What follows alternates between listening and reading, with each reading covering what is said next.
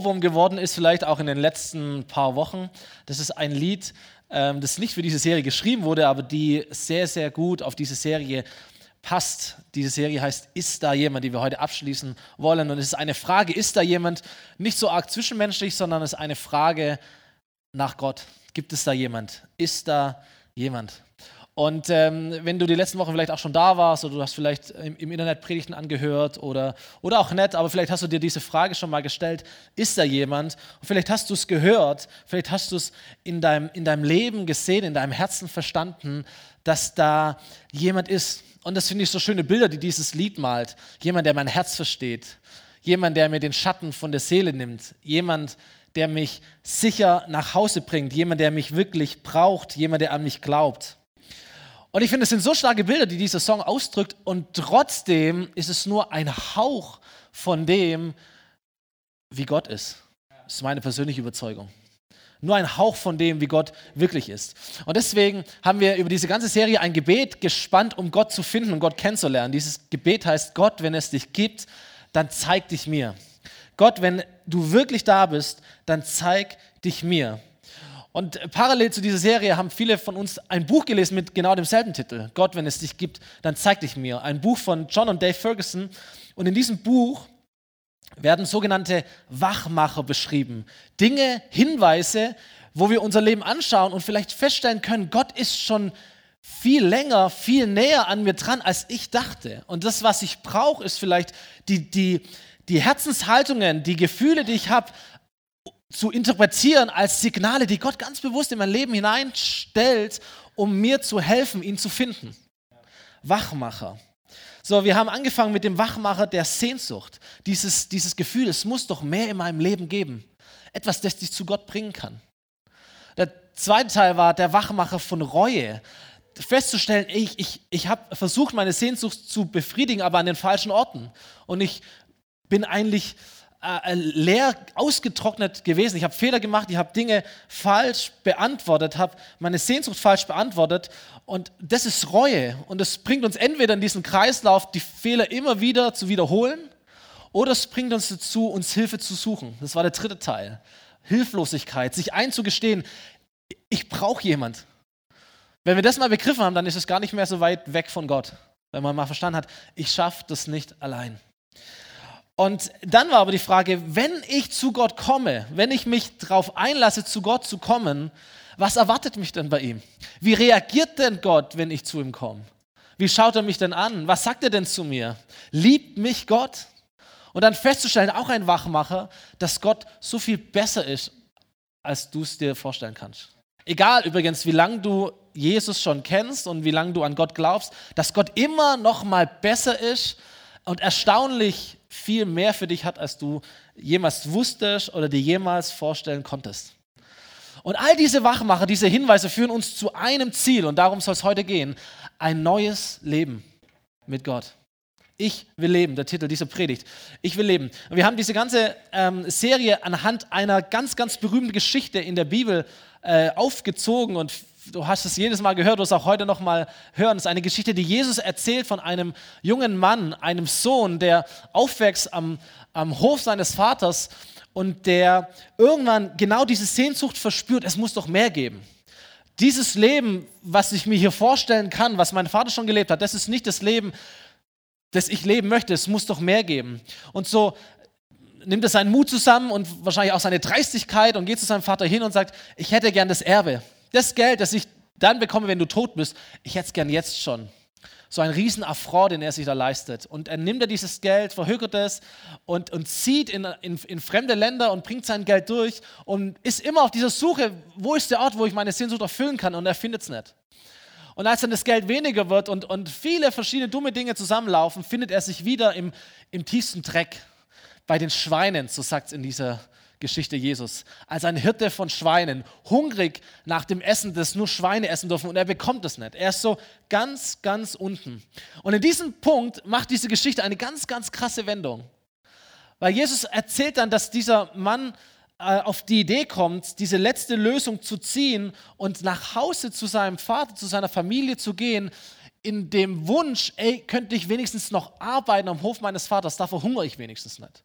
Das war alles, was er sich erträumt hat. Und was dann passiert ist, dass dieser Sohn nach Hause läuft und dass wir dann lesen in dieser Geschichte, wie der Vater Ausschau hält nach seinem Sohn, wie er ihm entgegenrennt. Wir haben verstanden, dass das ganze Dorf schon gierig gelächzt hat, wann kommt dieser Sohn. Da gab es Zeremonien, dass sie ihn eigentlich lünchen wollten. Das Dorf, die Verwandten, all denen, denen er eigentlich die Ehre genommen hat. Aber der Vater ist der Erste, der ihn erreicht und er umarmt ihn und er begrüßt ihn und er küsst ihn und er er hüllt ihn neu ein, er heißt ihn mit Ehre und Wertschätzung willkommen. Willkommen zu Hause ist das, was dieser Sohn erlebt. Und ich steige nochmal mit diesen Versen ein. Im Lukas Buch Kapitel 15 ist die Geschichte. An diesem Moment, wenn der Sohn nach Hause kommt. Der Vater befahl seinen Dienern, schnell, holt das beste Gewand und zieht es ihm, also dem Sohn, an steckt ihm einen Ring an den Finger, bringt ihm ein paar Sandalen, holt das Mastkalb und schlachtet es. Wir wollen ein Fest feiern und wir wollen fröhlich sein. Denn mein Sohn war tot und nun lebt er wieder. Er war verloren und nun ist er wieder gefunden. Und dann mag ich, wie diese Geschichte hier endet. Und sie begannen zu feiern. Und ich glaube, da steht gar kein Punkt, sondern da würde ich gerne einen Punkt, Punkt, Punkt machen. Ich glaube, da ging es so richtig ab. Und äh, Juden können ja feiern und das ist nicht nur so ein Abend so, sondern das ging dann wahrscheinlich tagelang, vielleicht eine Woche lang. So, Jesus erzählt diese Geschichte, um dir zu zeigen, da ist jemand. Das ist der Punkt dieser Geschichte. Da ist jemand. Jemand, der nach dir sucht, jemand, der dich wertschätzt, jemand, der es verlangt, dich zu finden und jemand, der feiert. Jesus erzählt, dass der ganze Himmel feiert. Wie auch immer du dir den Himmel vorstellst, aber das ist schon mächtig, oder? Also egal, ob wir an Gott glauben oder nicht, aber wenn wir Himmel hören, das ist nicht so kleine Engel auf der Wolke oder sowas, sondern bam, der ganze Himmel feiert, wenn ein Mensch zurückfindet zu Gott, sagt Jesus. Und deswegen in dieser Geschichte feiert der Vater vielleicht das größte Fest, das seine Familie je gesehen hat. Das es je gab an diesem Hof. Und wenn du dich fragst, warum, dann lass uns diesen Vers nochmal lesen, weil der Vater erklärt das. Er sagt, wir feiern deswegen. Mein Sohn war tot und nun lebt er wieder. Er war verloren und nun ist er wieder gefunden. Und ihr Lieben, das ist unsere Biografie.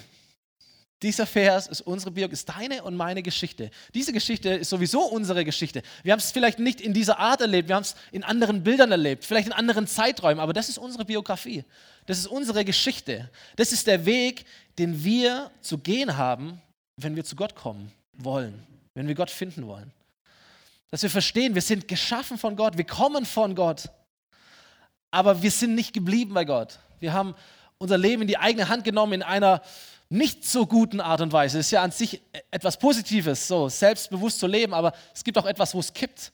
Und wir haben Gott verlassen und wir haben unsere eigenen Wege eingeschlagen und wir sind davongelaufen von Gott. Wir haben das vielleicht gemerkt sogar. Wir haben es vielleicht nicht gemerkt und es war trotzdem so. Und die Bibel beschreibt uns in genau diesen, diesen Worten, dass wir tot waren vor Gott oder für Gott. Dass wir Feinde von Gott waren, dass wir verloren waren. Aber, dass wenn wir umkehren zu ihm, dass genau dann dieser Vater da ist, mit diesen offenen Armen, mit diesem Ausschau halten, in dieser Liebe, in dieser Begeisterung, in dieser Sehnsucht und dass er uns entgegenläuft, um uns willkommen zu heißen und ein neues Leben uns zu schenken. Und Jesus spricht immer wieder über das Leben. So, das war seine Lebensbotschaft. Ich bin da, um euch Leben zu schenken. Ein paar Verse. Johannes Evangelium, Kapitel 14, Vers 19. Sagt Jesus: Ich lebe und ihr Menschen, ihr sollt auch leben. Nicht nur existieren, nicht nur die Pumpe schlägt, sondern du sollst leben. Leben. Gleiches, gleiches Buch, ein paar Kapitel vorne erzählt Jesus, ich bin gekommen, warum? Um Menschen Leben in ganzer Fülle zu schenken. Nicht nur existieren, Leben in Fülle, ein erfülltes, ein zufriedenes, ein wirklich erfülltes, voll Gott Leben zu geben. Der gleiche Autor, einer der zwölf Jünger von Jesus, Johannes, 1. Johannes Brief, Kapitel 5, Vers 12, Wer an den Sohn Gottes glaubt, hat das Leben. Das ist wie das Auto. Er hat das Leben. Nicht irgendein, das Leben. Er, wer an den Sohn Gottes aber nicht glaubt, das ist die andere Seite. Er hat das Leben nicht. 2. Korinther Kapitel 5, Vers 17, Apostel Paulus. Wer mit Christus lebt, der wird ein neuer Mensch. Er ist nicht mehr derselbe, denn sein altes Leben ist vorbei. Ein neues Leben hat begonnen. Und das ist so meine Botschaft heute, die ich dir mitgeben möchte. Wenn du zu Gott zurückfindest, was du bekommst, ist ein neues Leben. Es ist nicht das alte Leben nur mit einem neuen Anstrich. Du bist nicht einfach nur religiös geworden, sondern du bist von neuem geboren. Das ist ein, ein ganz, ganz großer Unterschied. Das ist nicht etwas, das so eine neue Wendung erfahren hat, ein neues Kapitel, das ist ein ganz neues Buch. Verstehst du? Das ist etwas ganz vollkommen Neues. Das Leben, das Gott schon immer für dich geplant hat, von dem er schon immer träumt, dass du es erlebst. Das möchte er dir schenken. Und deswegen das Gebet dieser Predigt heute, relativ am Anfang schon, Gott, wenn es dich wirklich gibt, dann zeig dich mir. Wecke in mir das Bewusstsein dafür, dass ich ein völlig neues Leben führen kann. Vielleicht ein Wachmacher, vielleicht der letzte Wachmacher in deinem Leben, diese, diese, diese Frage, diese Sehnsucht nach, gibt es ein völlig neues Leben? Nicht nur einen neuen Anstrich, ein neues Leben. So, aus was besteht Leben? In diesem Buch von äh, der Ferguson beschreibt er eine wissenschaftliche Untersuchung von einem Mann namens Edward Hallowell. Musste ich auch schon mal googeln. Der hat äh, Leben untersucht und, und er ist zu dieser These gekommen, es gibt so zwei sehr, sehr einflussreiche Erfahrungen im Leben eines Menschen. Also was macht das Leben aus? Und er sagt, es ist auf der einen Seite unsere Leistung, also etwas Bedeutsames zu schaffen im Leben. Und auf der anderen Seite sind es unsere Beziehungen. Also bedeutsame Verbindungen zu anderen Menschen. So, das sind so die zwei Schwergewichte des Lebens. Unsere Leistung und unsere Beziehungen. Und dann kommt er zu einem Ergebnis in dieser Studie und sagt, das Problem ist, dass unsere Gesellschaft immer versessener darauf ist, etwas zu leisten, während sie gleichzeitig immer armsinniger darin wird, Beziehungen zu bauen.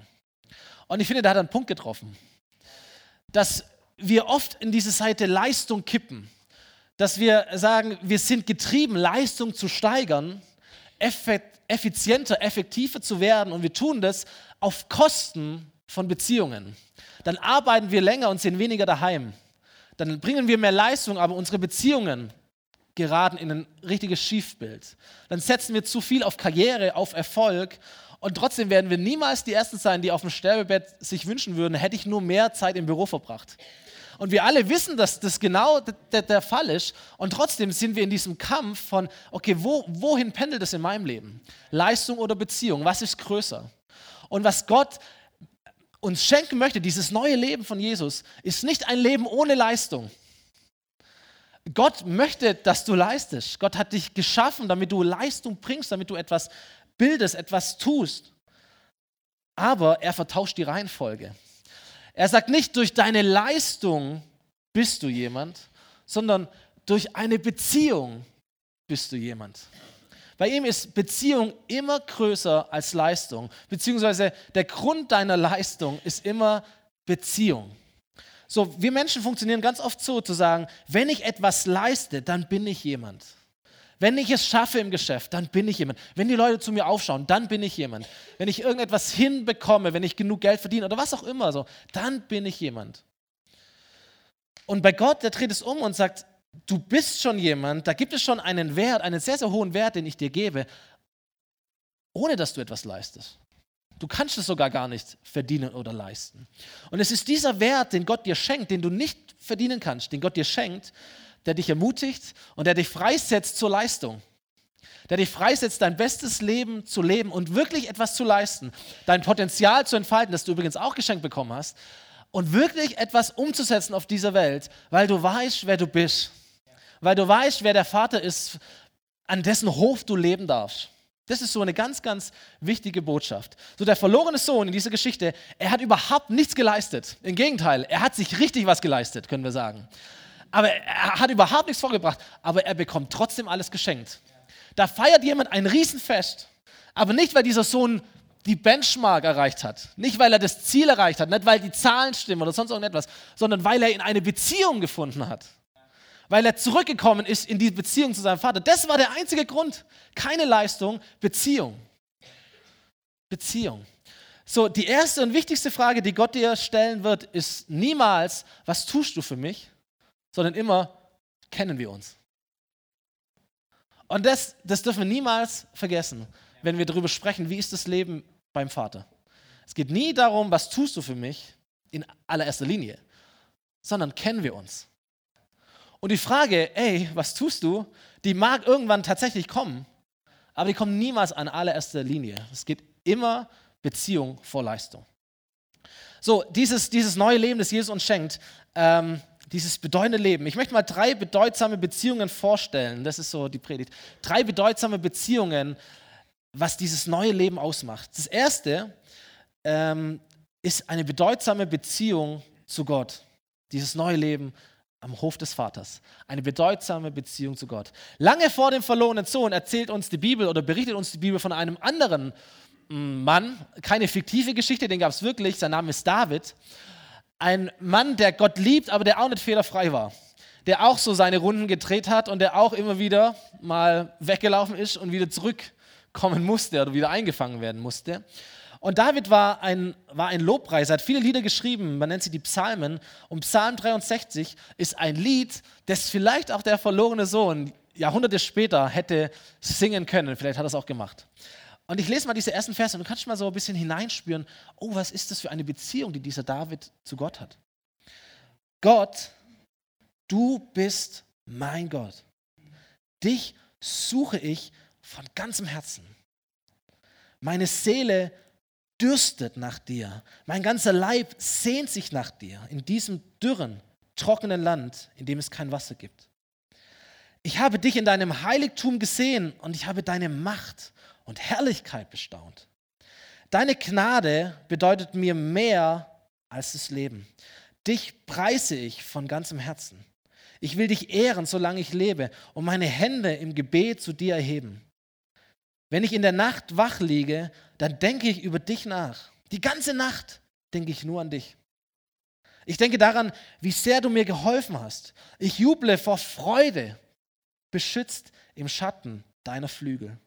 Ich halte mich nahe zu dir, denn deine rechte Hand, die hält mich sicher. Das sind so Verse, weswegen ich die Bibel so sehr liebe. Und wo du merkst, da steckt so so eine Bedeutung drin in diesen Versen, oder? Habt ihr das gehört? Könnt ihr das hören? Diese, diese Tiefe dieser Beziehung? David kannte Gott nicht nur so vom Hören sagen, von den Geschichten der Eltern, von der Kinderstunde oder was auch immer, sondern da war, da, da war etwas Echtes da. Da ist, da ist eine Tiefe, ein Erlebnis von Gnade, das er versucht in diesen Bildern, wieder so schöne Bilder, auszudrücken eine Dankbarkeit, die er irgendwo empfunden hat, die, die er schier nicht in Worte fassen kann. Etwas, das er aus seinem eigenen Leben erlebt hat mit Gott. So Gott nimmt in seinem Leben eine so große Rolle ein, eine so bedeutende Rolle ein. Wir können sagen, sein ganzes Leben gehört diesem Gott. Sein ganzes Leben ist auf diesen Gott ausgerichtet. Alles in sich, seine Seele, sein Körper sehnt sich nach diesem Gott. Und es lässt ihn nicht mehr los. Und ihr Lieben, wenn wir, wenn wir so über Gott sprechen können, dann merken wir, dass Gott wirklich in unser Leben getreten ist. Und das ist eine bedeutsame Beziehung zu Gott. Und darum geht's. Dass etwas, das vielleicht für dich komisch ist, Christsein, Beziehung zu Gott, oder lästig oder langweilig oder anerzogen, dass es etwas ist, von dem du gar nicht mehr lassen kannst. Das ist eine bedeutsame Beziehung zu Gott. Etwas, das dich begeistert, etwas, das dich sogar zur Leistung motiviert. Wo es dir nicht schwer fällt, sondern wo du sagst, oh, von Herzen gern setze ich mich ein. Versteht ihr? Eine bedeutsame Beziehung zu Gott. So, wie hat David diesen Gott kennengelernt? Wie kann man es tun? Er sagt im dritten Vers, ich habe dich gesehen in deinem Heiligtum. Heiligtum, ein anderes Wort für den Tempel. Der Ort, wo sich das Volk Gottes getroffen hat. Gottesdienst, wir würden heute sagen Kirche. Vielleicht ist hier Heiligtum. Und das ist so ein Punkt, wenn du diese, so eine bedeutsame Beziehung zu Gott aufbauen möchtest, ich würde dir immer raten, such dir eine, ich habe es mal formuliert, eine lebensspendende Kirche. Ein Heiligtum, ein Ort, wo du Gott begegnen kannst, inmitten anderer Menschen. Eine Kirche, die dich aufnimmt, wie du bist. Ein Ort, an dem du das Gefühl hast, hier bin ich sicher. Hier sind Menschen, die sind offen, das ist authentisch. Hier sind Menschen, die machen Fehler. Jemand hat mal gesagt, Kirche ist der Ich auch Club. Du liebst Jesus, ich auch. So, du hast Probleme in deinem Leben, oh, ich auch. Du hast Sünde noch, oh, ich auch. Die letzte Woche war nicht so gut, oh, meine auch.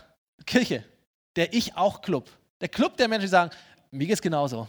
Ich bin einer von euch. Ich bin so wie du. So such dir so einen Ort, ein, ein Ort, wo du feiern kannst. Eine Kirche, die, die deine Sprache spricht, die dir erklären kann, wie kannst du nächste Schritte auf deinem Weg mit Jesus gehen. Eine Kirche, die, naja, sagt, hoffentlich auch lebt, zu sagen, willkommen zu Hause. So, letzte Woche war jemand da, ich glaube, die Person ist heute nicht da, ähm, äh, als Gast. Das war so witzig, weil die Person, die sie mitgebracht hat, kam danach zu mir und sagt: Ja, du, meine Freundin hat gesagt, also es ist ganz toll hier, aber hm, die umarmen sich ja alle so. Das ist so touchy hier. Warum? Ist das hier eine Sekte? Was ist hier los? Und ich fand es so nett, weil ich dachte, ja krass, klar, wir umarmen, ich umarme hier ältere Damen und ähm, Jugendliche und wir geben uns High Five und so. Und das ist alles so Familie, klar ist es. Alles ist Kirche, oder? So ist eine lebensspendende Gemeinde. Willkommen zu Hause. So such dir so einen Ort, ein Heiligtum, wo du Gott sehen kannst, erleben kannst. Und das Zweite, sagt er, wenn ich in der Nacht wach liege, da denke ich über dich nach. Die ganze Nacht denke ich nur an dich. Und das ist nicht Gottesdienst, das ist deine eigene persönliche Zeit mit Gott. Und die zwei Schwerpunkte sind es. Ein, ein, ein, ein großer Ort inmitten einer Gemeinde, aber auch so dieses Du und Jesus. Er und du allein. Und es ist keine neue Botschaft. Die stärksten Werkzeuge, Gott zu finden, waren und immer sind schon, deine Bibel zu lesen, zu beten und nachzudenken. Nachzudenken über das, was du liest, über das, was du hörst. So, die Bibel ist das Wort Gottes, das schriftliche Wort Gottes. Beten ist das Reden mit Gott. Er redet zu dir, du redest zu ihm. Wenn du Gott finden möchtest, sind die besten Schlüssel, die, die ich dir geben kann. Ich habe noch nichts anderes entdeckt, was dem auch nur ansatzweise nachkommt. So, du nimmst dir deine Bibel, schlägst sie im zweiten Teil auf, das ist das Neue Testament, nimmst dir ein Buch, vielleicht ein Markus-Evangelium, ein Johannes-Evangelium, und dann liest du einen kleinen Abschnitt. Nicht zu viel, ein paar Verse. Halt, stopp, Du schreibst dir was auf, du markierst etwas, du stellst ein Fragezeichen, schreibst vielleicht etwas in ein Buch. Ein paar Verse, dann denkst du drüber nach. Dann betest du, vielleicht hast du eine Gebetsliste, kannst dir aufschreiben, an was, an wen bete ich oder für, für wen bete ich. Kannst ein Gebet formulieren, kannst etwas, das liest, in ein Gebet packen und dann klappst du das Buch zu und morgen machst du das nächste. Ganz einfache Dinge. Bibel lesen, beten, nachdenken. Die ganze Nacht denke ich über dich nach sagt er hier. Die zweite Beziehung in diesem neuen Leben von Jesus ist eine bedeutsame Beziehung zu anderen Menschen. Zweiter wichtiger Punkt, was dieses neue Leben beinhaltet. So, ich vorher schon gesprochen von lebensspendender Kirche. Ich glaube, in jeder Gruppe, in jeder, jeder Gemeinde, jeder Kirche brauchst du irgendwie so deine, deine paar Leute, die um dich herum sind. Freunde, Beziehungen. In unserem Kontext hier nennen wir sie Lebensgruppen. Andere nennen es anders. Ich habe ein gutes Bild dafür gefunden. Man nennt sie auch die Gefährten. Wir haben ja bald neue Lebensgruppen, also wer noch einen guten Namen braucht. Muss ein bisschen rechtemäßig abklären, aber weiß ich nicht. Die Gefährten, kannst du gucken, ich weiß nicht, welcher du bist. Der alte Weiße, die jungen Wilden, der mit dem langen Bart oder der mutige, aber eher stille oder was auch immer. So, aber Menschen, versteht ihr, Menschen, die sich durchtragen. Menschen, die gemeinsam Abenteuer erleben. Menschen, die gemeinsam Dinge durchkämpfen. Menschen, die miteinander weinen, Menschen, die miteinander lachen, sagt die Bibel. Das ist die Kraft von Gruppen. Das ist die Kraft von kleinen, überschaubaren Gruppen. Und ich möchte sagen, du, du brauchst andere Menschen, um Gott zu finden. In aller, aller Regel gibt es andere Menschen, die dich dazu bringen, Gott zu finden. Und wenn du sagst, Gott erleben, Gott spüren. Ich spüre Gott gar nicht. Ich habe noch nie Gott gespürt. Ich habe Gott schon lange nicht mehr gespürt. Die Frage, die ich dir stellen würde, ey, hast du gute Beziehungen? Weil wer weiß, ob Gott nicht durch dieses Touchy-Ding dich berühren möchte. Und sagst, hey, ja, ich umarme dich, aber eigentlich umarmt dich Gott in dem Moment. Und du spürst Gott schon lange nicht. Vielleicht spürst du ihn heute, wenn jemand dich so richtig drückt, beim Kaffee oder sowas. Und sagst, oh, das ist, vielleicht hat Gott mich gerade umarmt, vielleicht hat Gott mich gerade geknuddelt, vielleicht hat Gott mich gerade geküsst, was auch immer. So Erlebnisse, spürbar, anfassen. okay? Vielleicht etwas, wo Gott zu dir sprechen möchte. Deswegen sagt übrigens die Bibel, dass wir Gemeinschaft nicht verlassen sollen. Und wir denken immer, oh, das ist der Lieblingsvers der Pastoren, bleib ja hier drin. Nein, es geht darum, dass, dass, dass du Gott erlebst durch das Miteinander mit anderen Menschen. Und deswegen verlass nicht Gemeinschaft.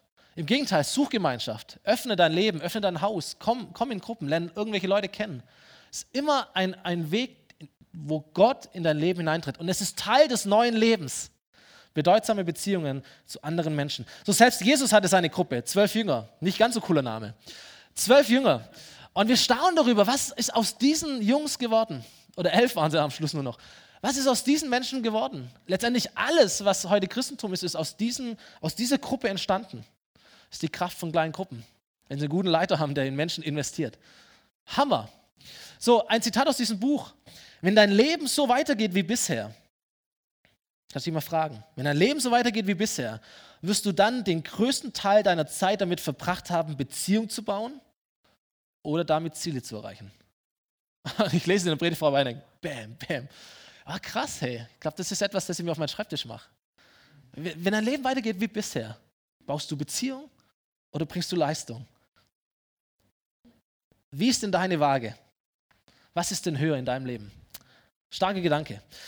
Okay, das dritte und letzte, ähm, was, was dieses neue Leben so, so, so stark macht, ist eine bedeutsame Beziehung zu dieser Welt.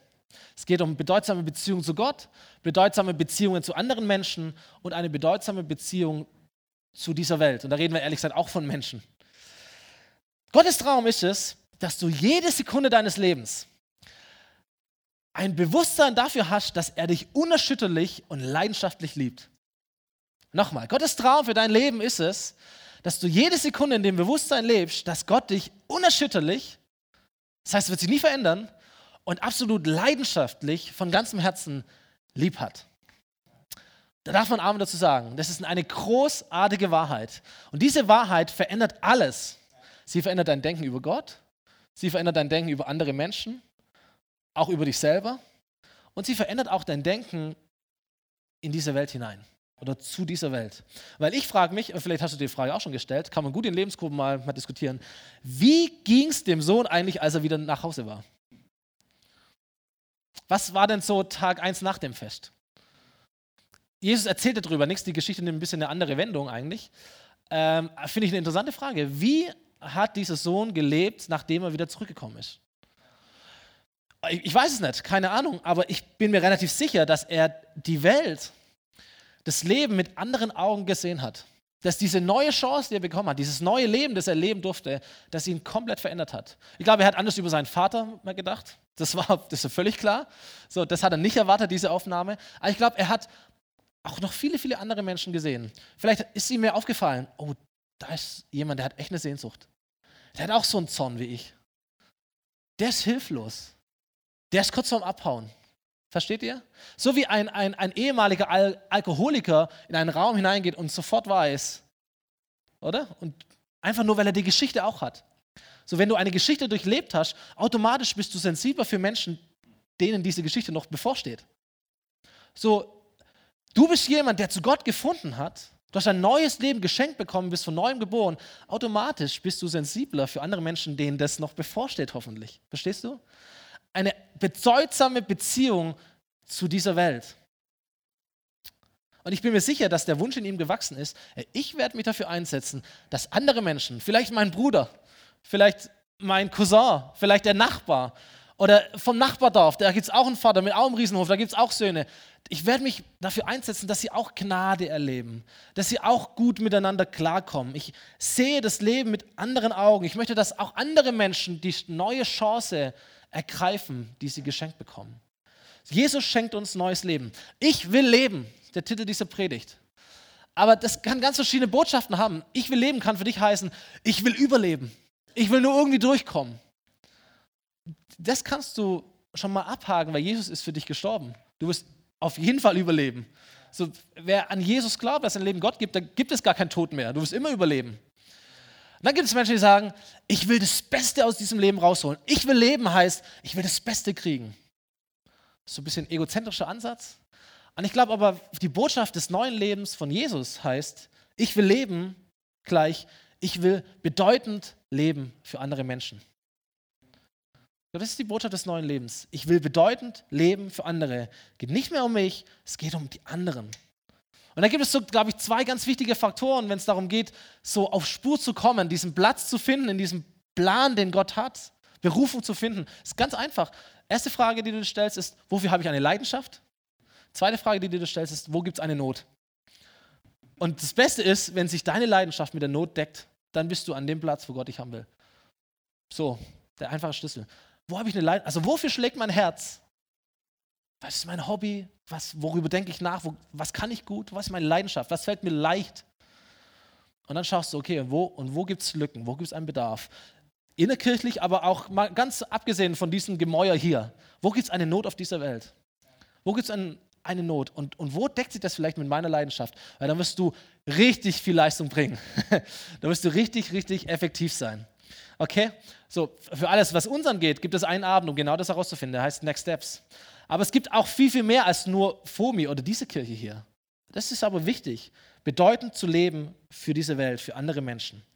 Und da musst du nicht der große Bekehrer sein und du musst auch nicht mit dem Schild durch die Straße laufen, kehr um und so, sondern du darfst, das sagt ja die Bibel viel, viel breiter, du darfst ein Segen sein für andere Menschen. Das ist unsere Folie, die wir immer anblenden. Sei ein Segen in dieser Woche. Okay, mach, was auch immer du tust, aber sei positiv für andere Menschen.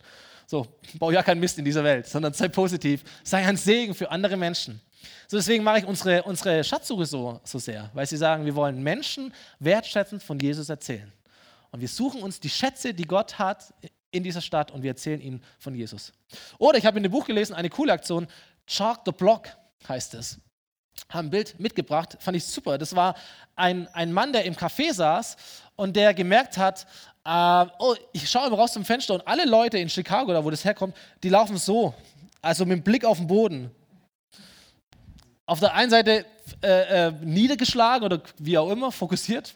Auf der anderen Seite schauen sie die ganze Zeit auf den Boden. So, warum, warum nehmen wir nicht Kreide und schreiben ein paar ermutigende Botschaften auf dem, auf dem Gehweg? Weil wenn die Leute eh schon alle so laufen, ähm, sehen sie dein Schild ja gar nicht, sondern dann, dann, lesen sie den Boden. Und so haben sie eine, eine, eine Sache gestartet, das wäre eine coole Lebensgruppe übrigens, Chuck the Block. Und sie schreiben so ermutigende Botschaften, hey, du kannst etwas, heute ist ein guter Tag, Kopf hoch, Gott liebt dich oder was auch immer, schreiben sie auf den Boden. Dann gab es eine Person, deren Name war Kesha. Sie liest diese Kreidebotschaften immer und immer wieder, kriegt den Gedanken nicht mehr aus dem Kopf raus, fängt an zu googeln, wer ist das? Kommt irgendwie auf die Seite der Gemeinde, kommt sonntags in die Kirche, fängt an, regelmäßig zu kommen. Irgendwann findet sie Gott. Durch so eine Geschichte. Und denkt, ey, wie cool. Also einfach ein Segen zu sein, einen Unterschied zu machen, bedeutsam zu leben für andere Menschen, ohne das Schild zu haben, ohne den Fisch auf dem Auto oder was auch immer wir sonst für tolle Ideen haben. Okay? Ein Segen zu sein. 2. Korinther 5, den Vers hatten wir vorher schon. Wer mit Christus lebt, der wird ein neuer Mensch. Er ist nicht mehr dasselbe. Sein altes Leben ist vorbei. Ein neues Leben hat begonnen. Und dieses neue Leben kommt allein von Gott, der uns durch das, was Christus getan hat, zu sich zurückgeholt hat. Soweit sind wir. Jetzt aber. Und Gott hat uns zur Aufgabe gemacht, Menschen mit ihm zu versöhnen. So sind wir Botschafter Christi und Gott gebraucht uns, um durch uns zu sprechen. Ist genau dasselbe, oder? Leidenschaft und Not. So, die, die größte Leidenschaft dieses neuen Lebens von Jesus ist es, andere Menschen zu ermutigen, ihn kennenzulernen. Die größte Not, die ich auf dieser Welt finden kann, sind Menschen, die Jesus noch nicht kennen. So ist relativ einfach. Was auch immer du tust, um das zu verändern, tu es. Ganz einfach und trotzdem so eine tiefe Botschaft. Äh, was immer es gibt, das du dafür tun kannst, mach es. So, in dieser Geschichte des verlorenen Sohns, damit bin ich gleich am Ende, gibt es zwei Rollen, in die wir uns hineinversetzen können. Die erste ist die Rolle des verlorenen Sohns selber. Da haben wir jetzt wochenlang drüber gesprochen, wie es ist, heimzukommen zu diesem Vater, der auf dich wartet. Es gibt aber noch eine zweite Rolle, äh, in die wir schlüpfen können, nämlich die Rolle des Vaters. Ausschau zu halten nach den verlorenen Menschen. Unerwartet zu lieben. Feste zu feiern für Menschen. Da zu sein, präsent zu sein, ehrend, wertschätzend unterwegs zu sein, um eine bedeutsame Beziehung zu dieser Welt zu leben und aufzubauen. Die Bibel sagt uns, dass als Jesus auf diese Welt gekommen ist, ist Gott auf diese Welt gekommen. Und wer Jesus angeschaut hat, der hat den Vater gesehen. Und später lesen wir, dass in jedem gläubigen Menschen Jesus selber wohnt. So, wenn ich eins und eins zusammenzähle, dann glaube ich, in, in dir schlägt das Herz Gottes. Und wer dich sieht, der sieht Jesus, der sieht den Vater oder der kann Jesus, der kann den Vater sehen. Und das ist das Geheimnis des neuen Lebens. Das ist das Wirken des Heiligen Geistes, dass du ein Stück weit Jesus bist für diese Welt heute. Wow. Und das bedeutet es, eine bedeutsame Beziehung zu dieser Welt aufzubauen. Die Band darf nach vorne kommen oder nach oben kommen. Die Frage, die ich dir stellen möchte, ist eigentlich nur die, mit, welcher, mit welchem Leben, so muss ich sagen, mit welchem Leben gibst du dich zufrieden? Oder welches Leben möchtest du leben? Die erste Frage, die du vielleicht beantworten möchtest oder die du in ein Gebet packen möchtest, ist die, wie, wie ist dein Leben ausbalanciert? Bist du ein Leistungstyp oder bist du ein Beziehungstyp? Und vor allem, das ist ja mal, da gibt es vielleicht auch Unterschiede einfach, aber was, ist, was kommt an erster Stelle? Durch deine Leistung bist du jemand oder durch Beziehung, durch deine Beziehung zu Gott bist du jemand, der dann Leistung bringt? Das ist eine ganz wichtige Frage. Welches Leben möchtest du leben? Und zweite Frage, welche Gottesbeziehung möchtest du haben?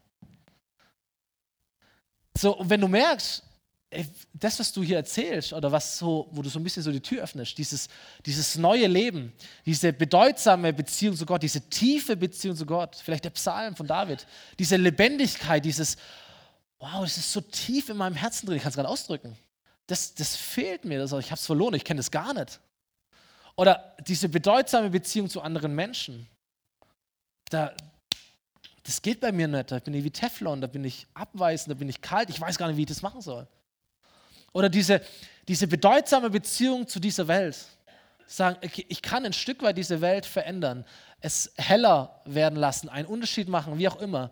So, wenn das etwas ist, wo du sagst, wie kann ich denn das bekommen? Dann sage ich dir, das ist ein Wachmacher.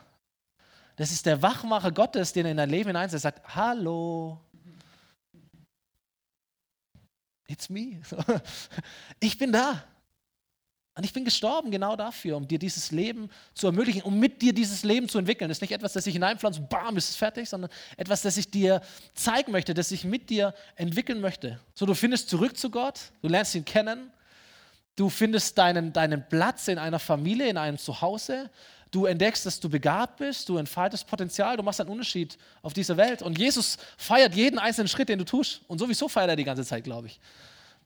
So, das bedeutet es, Christ zu sein. Nicht Religion, Beziehung zu Gott, zu anderen Menschen und zu dieser Welt. Und ich liebe es, dass wir äh, so Kirche aufbauen können. Das ist der Grund, warum es die Formel gibt. Dachte mir, ja, cool, auf, auf diese Schiene sind wir unterwegs. Menschen zu ermutigen. Deswegen feiern wir Gottesdienste. Deswegen taufen wir am 1. März. Deswegen bauen wir Lebensgruppen. Deswegen machen wir Next Steps. Deswegen bauen wir Teams. All diese Dinge, die wir tun, um Menschen genau in diesen Prozess hineinzuführen, Gott zu finden und nächste Schritte in ihrem Leben zu gehen. Und ich glaube, dass wir sehen und noch viel mehr sehen werden, dass Menschen diese Prozesse gehen. Oder vielleicht so einzelne Abschnitte in diesen Prozess gehen werden. Wir werden es sehen, dass es in dieser Gemeinde äh, stattfinden wird und an diesem Ort. Und ich glaube, um das mal auszusprechen, wir werden es auch an anderen Orten noch sehen, weil es einfach wächst. Und solange Menschen es gibt, die lebensspendende Botschaften brauchen und wir diese Botschaft haben, werden wir leisten und werden wir Dinge tun und werden wir vorangehen. Aber nicht, weil wir es müssen, sondern weil wir gegründet sind auf Beziehung.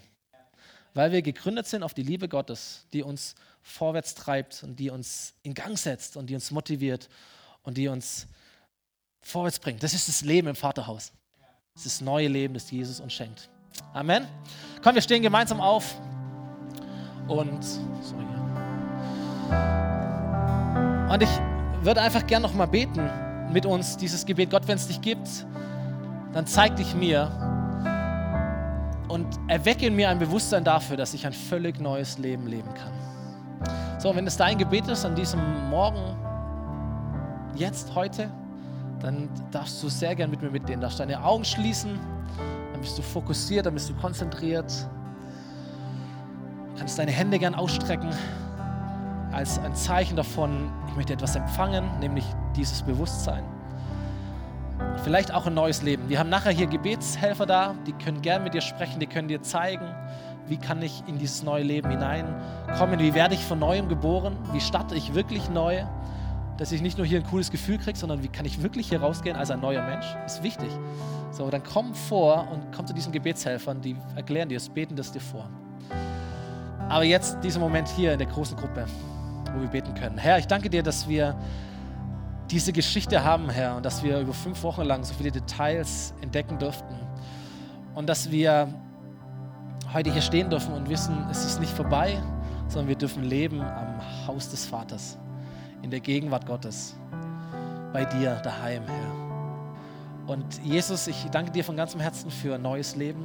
Ich danke dir von ganzem Herzen für jeden, mm, für jedes Gefühl, das ich von diesem neuen Leben erleben darf, für jeden Gedanke dieses neuen Lebens, Herr, für jede Freude dieses neuen Lebens.